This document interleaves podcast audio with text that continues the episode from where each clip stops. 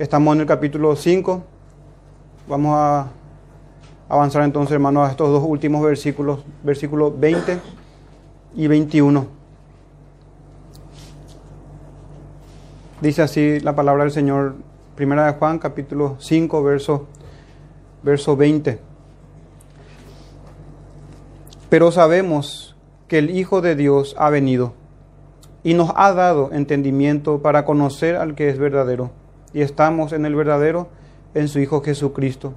Este es el verdadero Dios y la vida eterna. Hijitos, guardaos de los ídolos. Amén. Amén. Esta es, hermanos, la porción de la escritura para esta tarde. El título del sermón es este. Honrad al Hijo, pues se inflama de pronto su ira. Tomado del Salmo número 2. Estaremos, hermanos, hablando esta tarde de la venida del Hijo de Dios y de la revelación del Hijo de Dios. Pudiésemos bosquejar de esa manera también en, en, dos puntos. La venida del Señor, la venida del Hijo de Dios y la revelación del Hijo de Dios. Una de las preguntas, hermanos, que hizo el Señor a sus discípulos y que es oportuna también eh, que escuchemos nosotros la, la voz de nuestro Señor Jesús una de las preguntas hechas a sus discípulos fue esta. ¿Quién dicen los hombres que es el Hijo del Hombre? Hermanos, recordarán la enseñanza de nuestro Señor Jesús, de cómo entender la Escritura, cómo leer la Biblia. En Lucas capítulo 24, el Señor Jesús mismo enseña a sus discípulos y a nosotros todos también cómo leer las Sagradas Escrituras y que todo tiene que ver desde el principio con Jesucristo, con su persona, con su obra, con el Señor Jesús.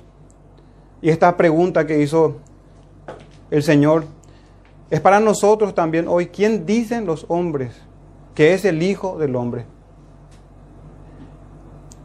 Ya habíamos estudiado cuando el apóstol Juan dice en 1 Juan 5.12, el que tiene al Hijo tiene la vida. El que no tiene al Hijo no tiene la vida.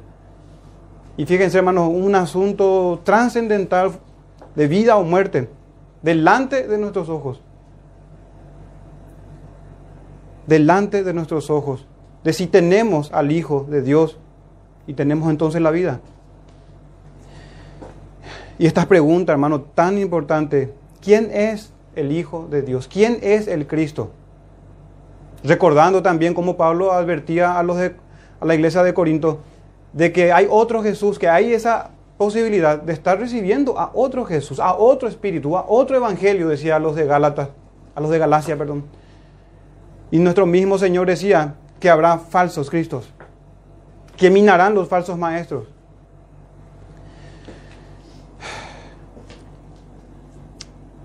Solamente, hermanos, para introducirnos en, esta, en este sermón de esta talenta predicación y tiene que ver siempre, hermanos, nuestro tema principal, Jesucristo, el Hijo de Dios. Quiero nada más citar dos eventos, un par de eventos en el libro de los Hechos. No hace falta que busquen, hermanos, Hechos capítulo 8, verso 3 en adelante dicen, y escuchen con atención, y Saulo asolaba a la iglesia, antes de su conversión, asolaba a la iglesia, y entrando casa por casa, arrastraba a hombres y mujeres y los entregaba a la cárcel. Pero los que fueron esparcidos iban por todas partes, miren esto hermano, anunciando el Evangelio. Entonces Felipe, descendiendo a la ciudad de Samaria, les predicaba a Cristo. Hermanos, otra vez esta pregunta, aquí ya el énfasis del Evangelio y su predicación de quién es el Cristo, quién es el, el Hijo de Dios. Dice que Felipe predicaba a Cristo. Mismo relato, misma, misma, mismo registro tenemos también cuando Saulo se convierte. En Hechos 9:20, enseguida predicaba a Cristo en las sinagogas. Y finalizando el libro de los Hechos, en Hechos 28:31, dice sobre Pablo, predicando el reino de Dios y enseñando acerca del Señor Jesucristo. El gran tema de las Sagradas Escrituras, hermano, es el Cristo, Jesús.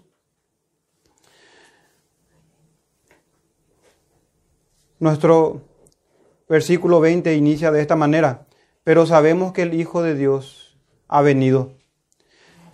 El Mesías prometido, hermanos, ha venido, ha llegado el cumplimiento de las palabras de los profetas, el cumplimiento de las promesas del Señor. El apóstol habla sobre esto, hermanos, en contraposición a los falsos maestros de su tiempo. En segunda de Juan, carta que Dios mediante vamos a estar estudiando también segunda de Juan, en el verso 7 dice, muchos engañadores han salido por el mundo que no confiesan que Jesucristo ha venido en carne. Quien esto hace, dice el apóstol, es el engañador y el anticristo. Fíjense, hermanos, que un falso maestro lo es no solamente o no solo por lo que dice, sino también por lo que calla, por lo que omite, por lo que no predica. En este texto que acabamos de leer de 2 de Juan, verso 7, no confiesa que Jesucristo ha venido en carne. Bien puede estar omitiendo esta enseñanza. En primera de Juan, esto que ya estudiamos, capítulo 4, versos 2 y 3, dice, en esto conocer el Espíritu de Dios, todo espíritu que confiesa que Jesucristo ha venido en carne es de Dios. Y otra vez, hermano, aquí, y todo espíritu que no confiesa que Jesucristo ha venido en carne, no es de Dios. Este es el espíritu del anticristo, el cual vosotros oís, habéis oído que viene y que ahora ya está en el mundo. Hermanos, si el espíritu del anticristo, que visible a nosotros se hace por medio de las predicaciones de falsos maestros, siempre van a estar atentando en contra del Señor Jesús aspectos tocantes a su persona, aspectos tocantes a, su, a sus oficios, a su trabajo como mediador, como sacerdote, como rey que rige la vida en su reino que se ha acercado. Aspectos, hermanos, de nuestro Señor Jesús,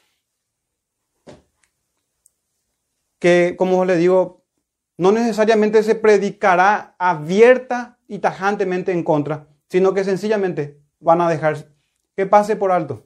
Se dejará pasar por alto, hermanos, aspectos que son importantes, como un discipulado. Claramente tenemos en las escrituras que si uno quiere ser su discípulo, empieza con una autonegación. Siempre hablamos, hermanos, de esto. Por citar un ejemplo. Y así, hermanos, se omite los falsos maestros omiten aspectos que son fundamentales en cuanto al discipulado, en cuanto a la vida cristiana, en cuanto a la eclesiología, la iglesia del Señor. Todos estos aspectos muy importantes que tienen que ver con la edificación del cuerpo de Cristo. Entonces aquí, contraponiéndose el apóstol a los falsos maestros de aquel tiempo, dice que sabemos que el Hijo de Dios ha venido.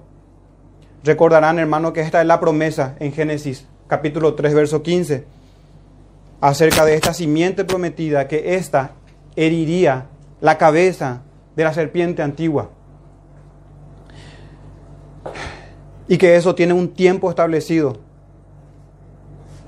En Gálatas 4, 4 dice, y 4, 4 y 5 también, pero cuando vino el cumplimiento del tiempo, Dios envió a su Hijo, nacido de mujer. Es en contra de esta doctrina lo que estaban los falsos maestros de aquel tiempo, nacido de mujer, nacido bajo la ley, para que redimiese a los que están bajo la ley, a todos los que estábamos en Adán. Hermano, y a veces uno mira las escrituras y se pregunta, ¿cómo es que Israel pudo caer? ¿Cómo es que no reconocieron a su Mesías? Delante de sus ojos estaba. Y las escrituras claramente hablando del siervo sufriente, de diversas formas el Padre, nuestro trino Dios, del Espíritu Santo también. No, no es que haya predicado, hermanos, de vez en cuando sobre esta simiente prometida. Desde el principio, por medio de tipologías, de sombras, no solamente en un libro, en toda la escritura, minado de un mensaje mesiánico. No, no como que hay un salmo mesiánico, en la Biblia es mesiánica. Todo apunta al Señor Jesús pero ¿cómo es que se perdieron? Podemos preguntarnos nosotros al leer el Evangelio de Juan en el capítulo 1, verso 11, que dice, a los suyos vino y los suyos no le recibieron. Y podemos decir, hermanos, y confiarnos en la carne muchas veces y decir nosotros que eso no nos va a ocurrir a nosotros. Cuidado, hermanos. Las artimañas del diablo y los demonios, hermanos, están aquí. esto es central en la vida del creyente. Para nosotros y central también para el reino de las tinieblas, de extraviar la sincera obediencia, fidelidad, devoción, adoración al Hijo de Dios. A los suyos vino y los suyos no le recibieron. El temor que tengo, hermanos, es que leamos este verso 20 en esta primera porción que dice, sabemos que el Hijo ha venido, que el Hijo de Dios ha venido. Y lo asimilemos muy fácilmente confiándonos nosotros, hermanos, sin examinar con las escrituras si realmente estamos recibiendo al mismo Señor Jesús que vino y que está en las escrituras sobre su persona, sobre su mente, sobre su carácter, su temperamento, su amor y fidelidad al Señor y su misericordia hacia los suyos. Y para que nos ayude un poco, hermanos, a meditar sobre esto. Em, Juan el Bautista, ¿qué dice nuestro Señor? Porque también a su precursor rechazaron. Eso era un indicio de que estarían rechazando al Señor mismo. Si rechazan a sus profetas, rechazan al Señor. En Mateo 17, 12 dice esto el Señor. Mas os digo que Elías, por Juan el Bautista, Elías ya vino y no le conocieron, sino que hicieron con él todo lo que quisieron. Así también el Hijo del Hombre padecerá de ellos. El aspecto que me llamó la atención, hermanos, el punto que me llama la atención en este verso es, hicieron con él lo que quisieron y no le conocieron. Así también al Señor, a los suyos vino y no le recibieron. Terrible extravío es hacer de Cristo lo que nosotros queramos hacer de Él. Eso es no recibir al Señor, hermano, un Jesús moldeable a nuestro cristianismo, un Jesús que se adapte a, nuestra, a nuestro calendario, a nuestra hoja de ruta, a nuestro cronograma. Un Cristo moldeable, se ajusta al estilo de vida de cada uno, o peor aún, un Jesús que se ajusta a la iglesia, a cada iglesia local, haciéndose ídolos cada iglesia evangélica, a un Jesús según nuestros deseos, según las tradiciones evangélicas, las tradiciones de la iglesia, según sus fiestas entre comillas solemnes, según sus propias instituciones, días santos, culto para jóvenes, culto para niños, campamentos, retiros, conferencias, etcétera, etcétera, etcétera. Claramente se nos revelan las escrituras cuál es la misión, la función, la naturaleza de una iglesia local. Abandonando todo esto, hermanos, tenemos a un falso Cristo, a uno moldeable. No hemos hecho un Dios de acuerdo a nuestro tiempo y a nuestros deseos y deleites. Así que hermanos, atendamos bien en este tiempo que nos corresponde a nosotros peregrinar. Atendamos nuestras pisadas. Abramos, en otras palabras, hermanos, abramos las escrituras para que ésta alumbre en tiempos de gran oscuridad, de confusión. Sabemos, dice el apóstol, que el Hijo de Dios ha venido Quiero, hermanos, mencionar nada más un ejemplo de cómo caer en este grave error de tener otro Jesús. De las muchas maneras que hay, es manipulando la Sagrada Escritura, torciendo el sentido de los textos santos. Les vamos a leer, hermanos, unos versos y vamos a dar una interpretación que comúnmente se le atribuye a la Escritura para mostrar, hermanos, lo sutil que es el engaño y cómo podemos estar siguiendo a otro Jesús. El mismo autor, que es el apóstol Juan, pero en el Evangelio de Juan, capítulo 1, verso 14, vamos a tomar el 14, el 16 y el 17. El 14 dice, y aquel verbo fue hecho carne. Ven hermanos el paralelismo que tenemos con el texto de hoy, que el Hijo de Dios ha venido. Se refiere a esto, ha tomado humanidad para sí, que era la enseñanza que negaban los, los gnósticos, los falsos maestros. Dice así el verso 14 otra vez, y aquel verbo fue hecho carne y habitó entre nosotros y vimos su gloria, gloria como del unigénito del Padre, lleno de gracia y de verdad. Atiendan estos versos 16 y 17 ahora. Porque de su plenitud tomamos todos, gracia sobre gracia. Porque la ley por medio de Moisés fue dada, pero la gracia y la verdad vinieron por medio de Jesucristo. En estos dos versos, hermanos, 16 y 17, el verso 14 como un paralelo a nuestro verso 20 del Hijo de Dios que ha venido, aquí dice que el verbo se hizo carne, se ha hecho carne. Y el 16 y 17, cuando habla estas palabras, gracia sobre gracia. Y también el 17, que por medio de Moisés, la ley fue por medio de Moisés y la gracia por medio de Jesucristo. Primeramente, hermanos, lo que no significa, lo que no significa Punto uno, bendiciones materiales. Gracia sobre gracia. No, hermano, no tiene nada que ver con bendiciones materiales, no tiene nada que ver con cosas perecederas, terrenales, temporales, que si bien es cierto el Señor puede conceder y concede de hecho que a buenos y a malos, a justos e injustos, creyentes e incrédulos. Pero el texto no tiene que ver nada, hermano, sobre eso. Gracia sobre gracia no significa eso. No significa el éxito que podamos eh, lograr en algún aspecto de nuestra vida. ¿O acaso no hemos leído de la prosperidad de los impíos y que difícilmente un, rey, un, rico entre al reino de Dios? Hermano, no tiene nada que ver gracia sobre gracia con bendiciones temporales, materiales. Lo que no significa es eso. Tampoco, hermano, otra cosa, lo que no significa, tampoco debe leerse como, como, como con inclinaciones antinomianas. Porque dice que la ley vino por Moisés y la gracia por Jesucristo y ahora gracia sobre gracia ya nada que ver con la ley. Cosechamos y sembramos gracia sobre gracia sobre gracia. Entonces, hermanos, tampoco debe leerse con inclinaciones anti-ley, antinomianas. En el verso 17, cuando dice que la ley vino por medio de Jesús, por medio de Moisés, perdón, pero la gracia y la verdad vinieron por medio de Cristo. Hermano, el autor jamás tuvo la intención de contraponer esto. No es que en la época de Moisés nunca hubo gracia y en la época de Jesucristo no hay ley. No, hermanos.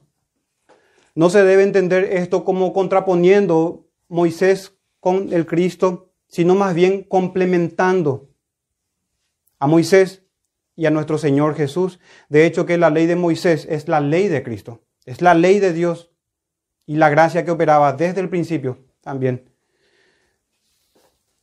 Y es notable, hermanos, gracia sobre gracia con unos lentes antinomianos, anti-ley. Y la pregunta que hago es, ¿acaso prometió el Señor, hermanos, bendecir la ausencia de las buenas obras?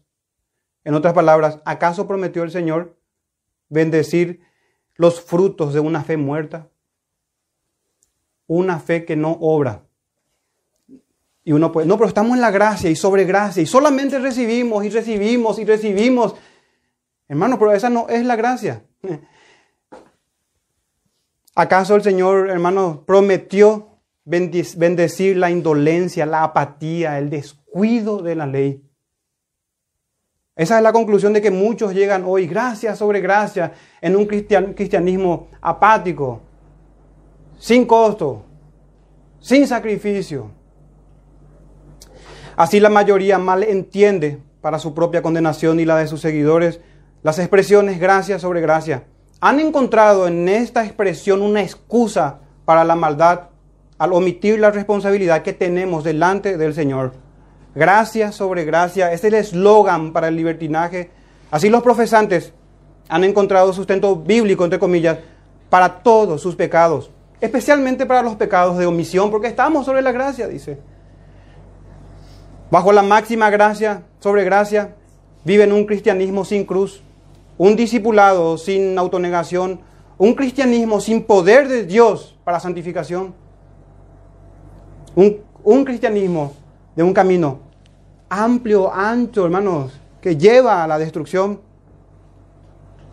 Y no es un cristianismo en realidad, sino es superstición. Esperar que Dios se agrade de la negligencia. Que Dios bendiga la negligencia, la pereza y la mundanalidad porque estamos en la gracia y, va a abundar la gracia. Cuando más pecados tenemos, más gracia y gracia sobre gracia. Y parece, hermano, exagerado, pero esa es la esencia de la enseñanza de hoy, incluso de iglesias reformadas. Así es que se hace evidente que estos también son de los que tuercen las escrituras para su propia perdición, segunda de Pedro 3:16. Hermanos, pero el significado de gracia sobre gracia la tenemos en ese mismo versículo, porque de su plenitud tomamos todos de la plenitud de Cristo, hermanos. Eso significa que Jesús es hecho para nosotros sabiduría de Dios, justificación, santificación y redención. Primera de Corintios 1:10. La gracia de Dios no se queda estancada en el nuevo nacimiento, continúa en la conversión, en la santificación y en la glorificación. Gracias sobre gracias es que el Señor, hermanos, nos bendice para llevar a cabo una vida de santidad, no perfecta, pero sí sincera, con un corazón nuevo. Eso es gracia sobre gracia, que el Señor completará la buena obra que ha empezado. Eso es gracia sobre gracia. Hermanos, solamente quise tomar un ejemplo de cómo podemos extraviarnos de la doctrina de Cristo, de la gracia del Padre, del discipulado del Hijo, de la guía del Espíritu pero vayamos a unos ejemplos de una verdadera gracia sobre gracia. En 1 Corintios 15, 10 dice el apóstol Pablo, pero, pero por la gracia de Dios soy lo que soy. Y su gracia no ha sido en vano para conmigo. Antes he trabajado más que todos ellos. Pero no yo, esto hermano, incluso en comparación con otros apóstoles. Pero no yo, dice, sino la gracia de Dios conmigo. Cuando vamos a hablar de la gracia de Dios, hermanos, recordemos que el instrumento está, es la fe y que la fe obra. Y gracia sobre gracia, podemos decir también entonces, para entender eso, santificación. Gracia sobre gracia.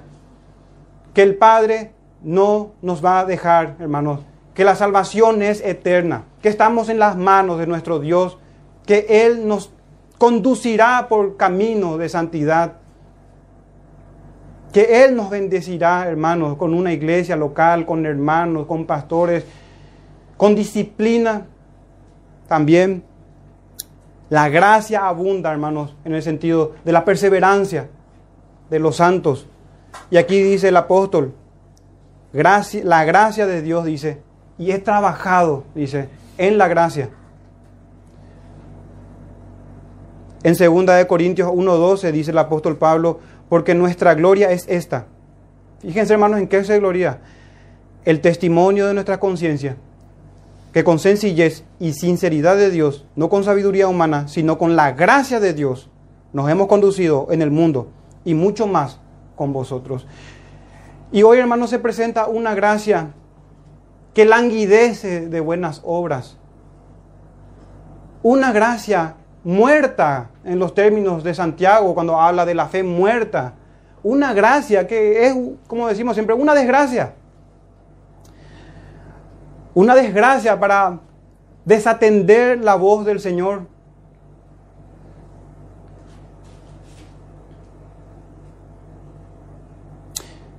Y en el libro de Hebreos, capítulo 11, versos 33 y 34 también, porque es siempre hay que relacionar la gracia con la fe salvífica.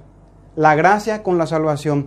Y dice que por la fe conquistaron reinos, hicieron justicia, alcanzaron promesas, taparon bocas de leones, apagaron fuegos impetuosos, evitaron filo de espada, sacaron fuerzas de debilidad, se hicieron fuertes en batallas, pusieron en fuga ejércitos extranjeros por la fe.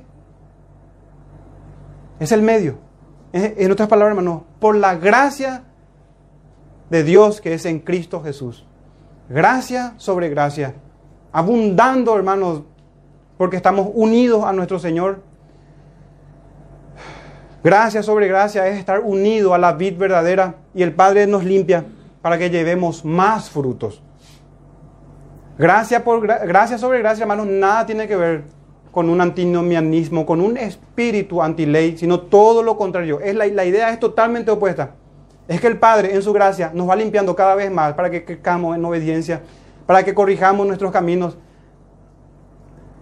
Eso es, hermano, y aquí está un ejemplo de cómo se puede tener a otro Cristo, a un Cristo licencioso en el trato con sus discípulos, a un Cristo que no corrige, que no guía, un falso Cristo, manipulando las escrituras, muchas veces por falsos maestros y también por un corazón malo.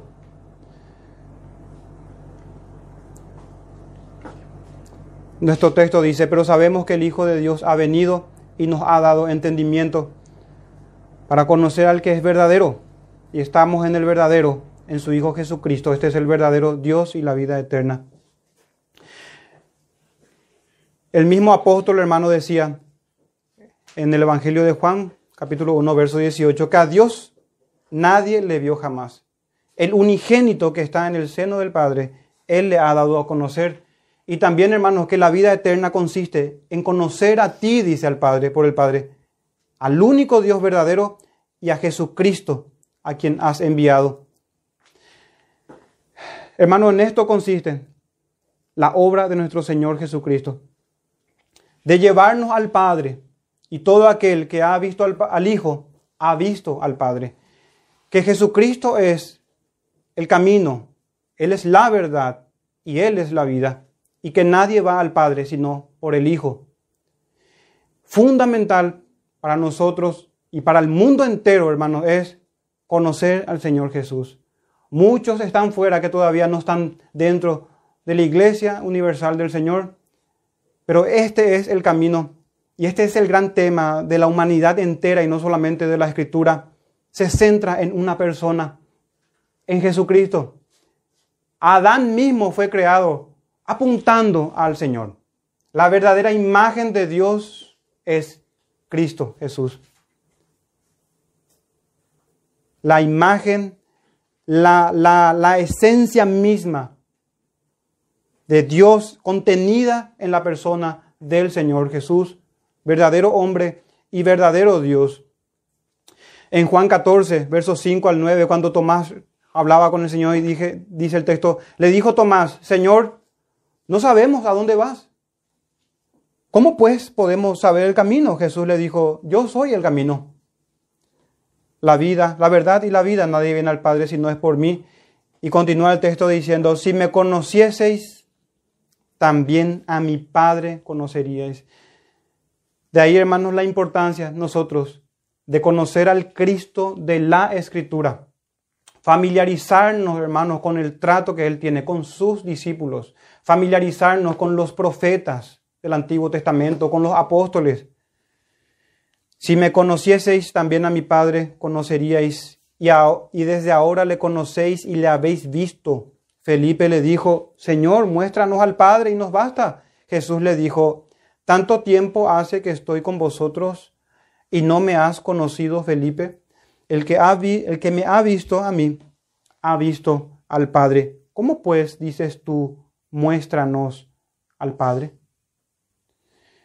Este es, hermanos, el camino a Dios el Padre, en su Hijo, Dios de Dios, luz de luz, Jesucristo, el verdadero Dios. Y hermanos, aquí radica uno de los grandes, de las grandes disensiones, hermanos, con el mundo y con otras sectas, si podemos decir, no iglesias, con sectas ya, y también iglesias en cuanto a la deidad del Hijo de Dios. En el Evangelio de Juan, capítulo 1, verso 1, empieza el Evangelio de esta manera. En el principio era el verbo y el verbo era con Dios, acerca de Cristo. Y el verbo era Dios. Este era en el principio con Dios. Y dice, todas las cosas por Él fueron hechas y sin Él nada de lo que ha sido hecho fue hecho. En Él estaba la vida y la vida era la luz de los hombres. Jesucristo es verdadero hombre, sustituto nuestro, el postrer Adán, el sustituto de los pecadores y al mismo tiempo el creador del mundo entero y sustentador con la palabra de su poder. Y aquí, hermanos, es que hay una gran disensión entre aquellos que dicen Por ejemplo, testigos de Jehová recordarán en los estudios que tuvimos y atribuyen o dicen del Hijo que es una criatura, que es un ángel, un arcángel. Mormones también dicen que es hermano de Satanás, pero en común tienen que hacen del Señor una mera criatura, siendo que el Señor es verdadero hombre y verdadero Dios, digno de nuestra adoración y de nuestra obediencia sincera. En el mundo estaba, dice Juan, y el mundo por él fue hecho, y el mundo no le conoció. El mundo, las criaturas, hermanos, no conocen a su Creador, al no conocer al Señor Jesús. Este texto, hermano, también habla de la clara deidad de nuestro Señor Jesús al decir que este es el verdadero Dios y la vida eterna. Ya Tomás lo había entendido de esa manera cuando en un día como hoy, domingo, aparecía el Señor para partir el pan con sus discípulos. En Juan 20, 28, Tomás respondió y le dijo, Señor mío y Dios mío. Esas son, hermanos, las palabras de un discípulo del Señor. Señor mío y Dios mío. En nuestro texto, hermanos, se menciona sobre Jesús que este es el verdadero Dios y la vida eterna. Igual que el Padre, hermanos, verdadero Dios. Fíjense en estas expresiones del verdadero Dios. Ya habíamos tocado Juan 1.1 cuando dice el verbo era Dios. También que el mundo fue hecho por Él, que son atributos intransferibles, incomunicables del Señor. Pero aquí se menciona en el texto, hermanos, la vida eterna. Otra vez en el lenguaje de Juan, en primera de Juan 1.2, porque la vida, que es Jesús, fue manifestada y hemos oído y testificamos y os anunciamos la vida eterna. Esta es la manera, porque hay algunos hermanos que atribuyen esta, esta, esta expresión de verdadero Dios y vida eterna al Padre. Sin embargo, aquí habla del Hijo. Es al Hijo propiamente al que se le atribuye la vida eterna y Dios verdadero también aquí en el contexto. De hecho que Jesucristo había dicho, yo soy la resurrección y la vida. El que cree en mí, aunque esté muerto, vivirá. Así, hermanos, es impresionante cómo delante del mundo, delante del mundo entero pasa desapercibido aquel que dijo que es la vida. Tan latente está delante de nuestros ojos la muerte para cada uno de nosotros. Como siempre se suele decir, una cita ineludible es la muerte. Todos hemos experimentado muerte de algún familiar o una persona cercana. Y tenemos, hermanos, el relato claro de las escrituras de aquel único hombre que venció a la muerte, que venció a la muerte, que mató a la muerte en su muerte, como ya habían expresado otros hermanos antes. Aquel que dijo, hermanos, yo soy la vida, y el que cree en mí no morirá jamás. Él es la vida, Él es el camino al Padre. Y aún así, hermanos, los hombres aman más las tinieblas que la luz.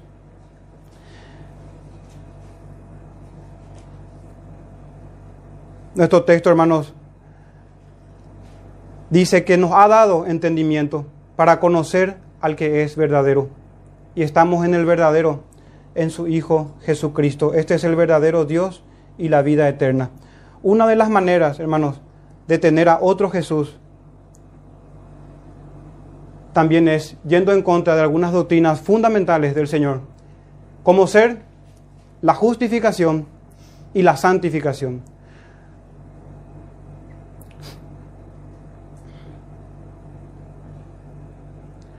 En algo, hermano, que se distingue en todas las sectas cristianas es justamente que no tienen el Evangelio. Cuando Pablo decía, hermanos, que ya no pretende estar delante del Señor con su propia justicia, que es por la ley, sino la justicia de Dios, que es por medio de la fe.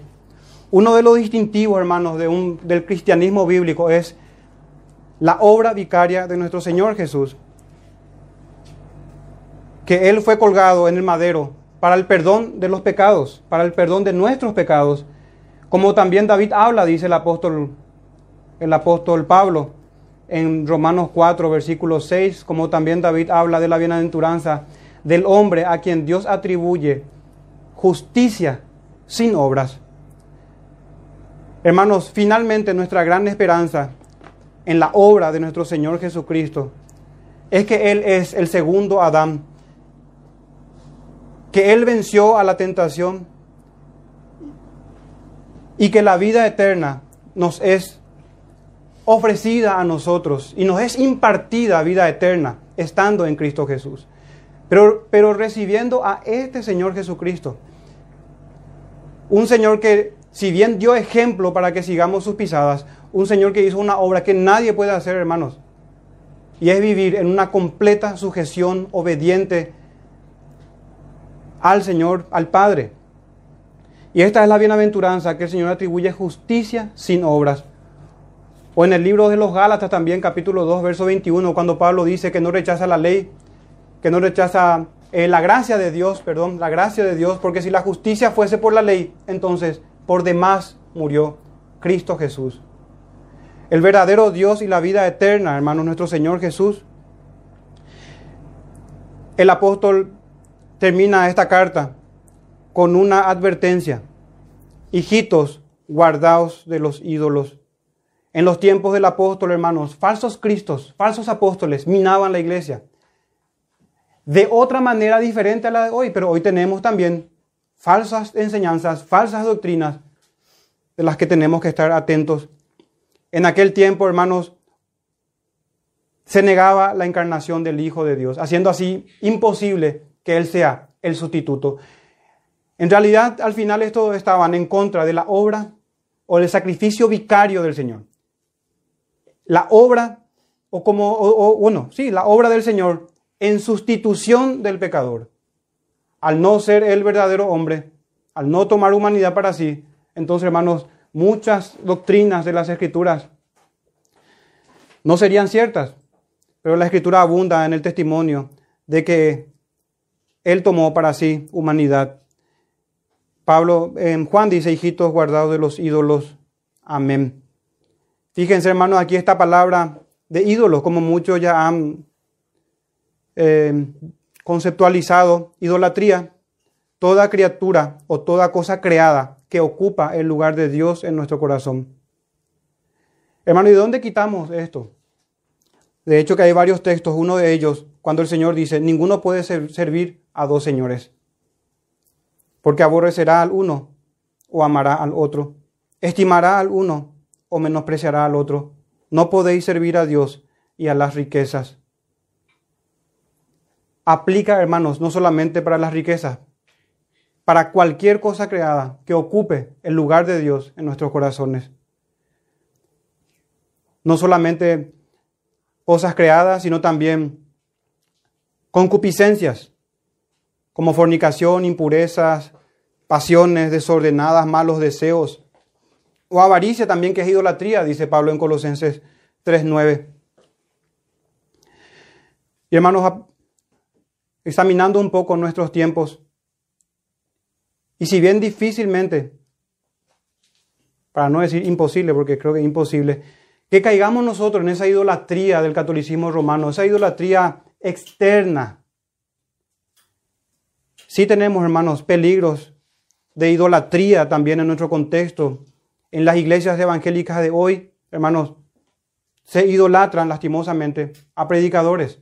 Hace poco veíamos también páginas ofreciendo tazas con el rostro de los predicadores, naipes con rostros de predicadores famosos.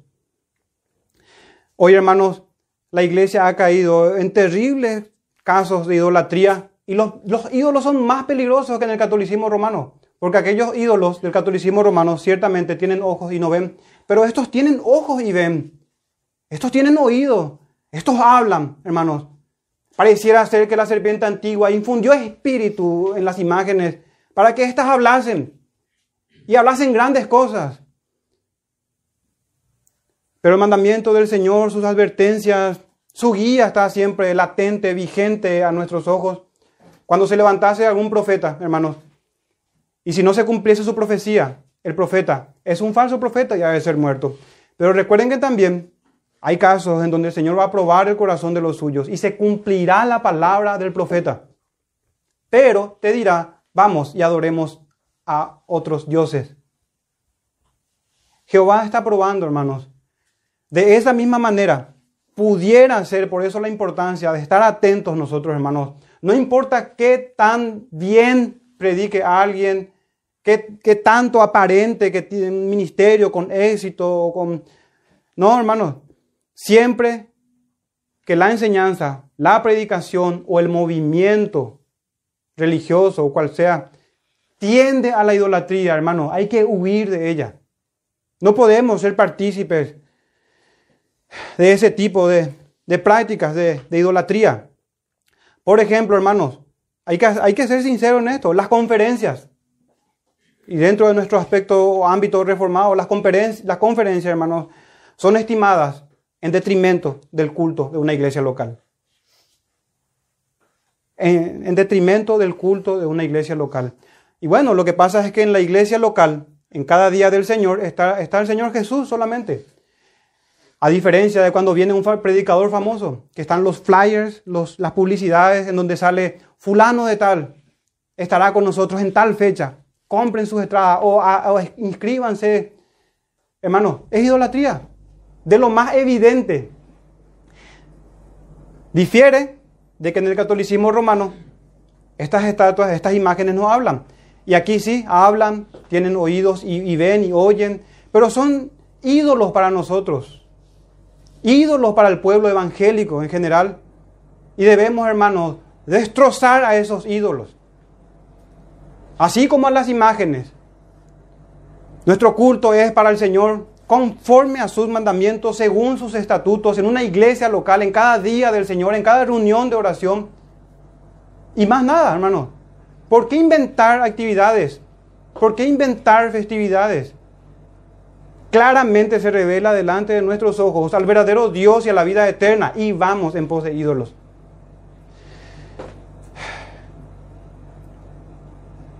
A muchos hermanos les puede molestar esto, pero la verdad es la verdad. Acepten o no, hay idolatría en el pueblo evangélico reformado y es evidente, es latente. Se llenan, hermanos, los salones para fiestas de aniversario, fiestas de la reforma, fiesta de esto, fiesta de aquello, cumpleaños, cualquier tipo de evento. Si hay una conferencia, hermanos, llueva o no llueva, el, el cuerpo de Cristo asiste. Llueva o no llueva. Y más si va a venir un predicador famoso que cruza todo un continente. Hermanos, tenemos las escrituras. ¿Por qué, ¿Por qué es que despreciamos lo que está establecido por la escritura?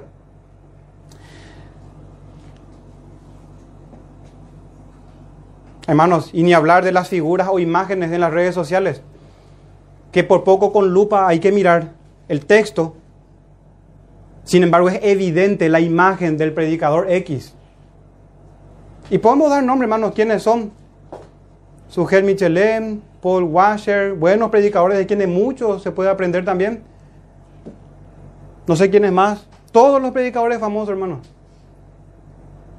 No podemos haber salido, salimos de la idolatría y venimos a caer, como se dice, del sartén o de la olla, ¿verdad? Al fuego. Qué pena, hermanos.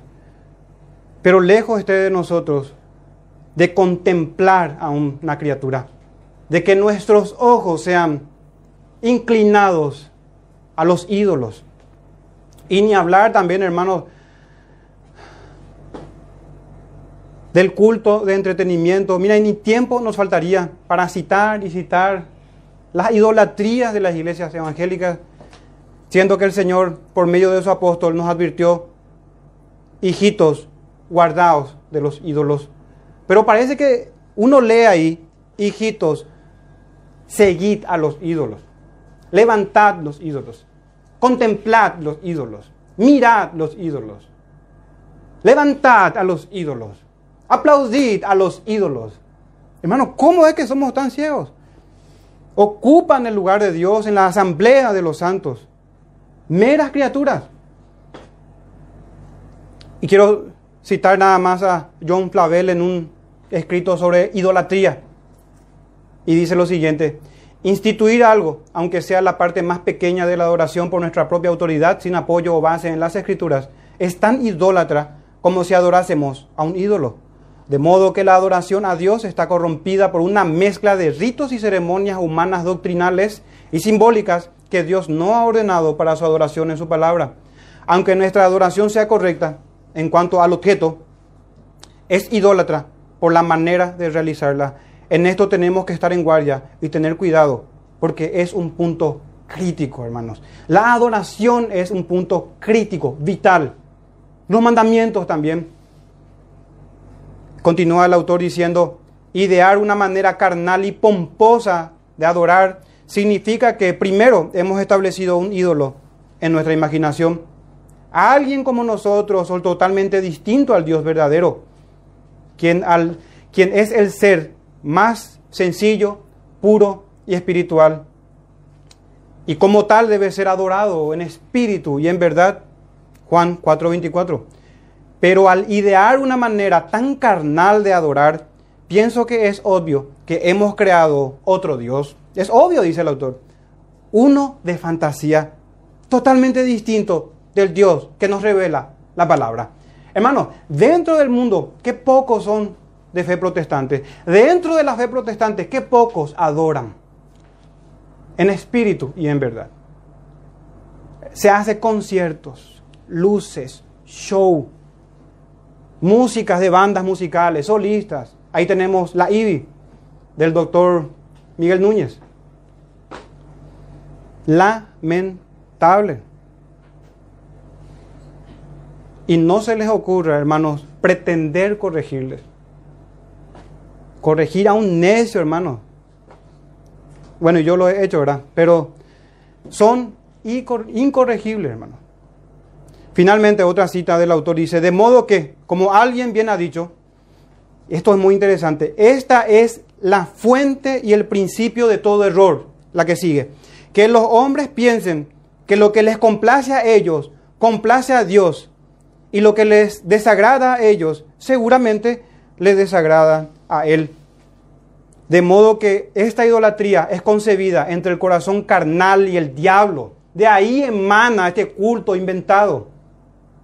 De un corazón carnal y el diablo. Continúo con la cita. Quien al no poder atraer a los hombres a la idolatría de antes, se esfuerza todo lo posible para enredarlos y profanarlos con esto. En parte por malicia hacia Dios, sabiendo, sabiendo qué cosa preciada es para Él el que lo adoren. Y en parte por su plan de arruinar a todo el que se siente atraído a tomar este camino. Satanás sabe que los dolores del idólatra se multiplicarán y que Dios rara vez deja escapar a uno de ellos sin castigo. Salmo 16, 4.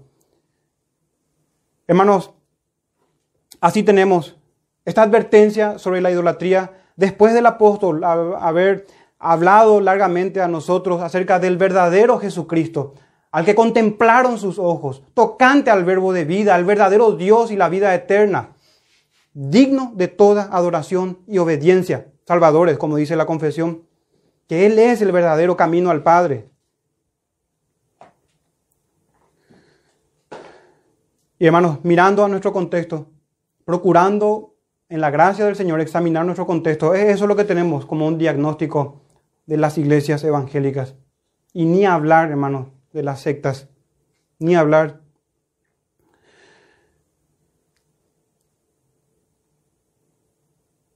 Hermanos, así como el Señor dijo a sus discípulos, recordarán ustedes estas palabras, para ir cerrando nuestro, nuestro sermón de hoy en estos dos versículos 20 y 21, haciendo como un contraste, hermanos, del verdadero Dios y de la idolatría.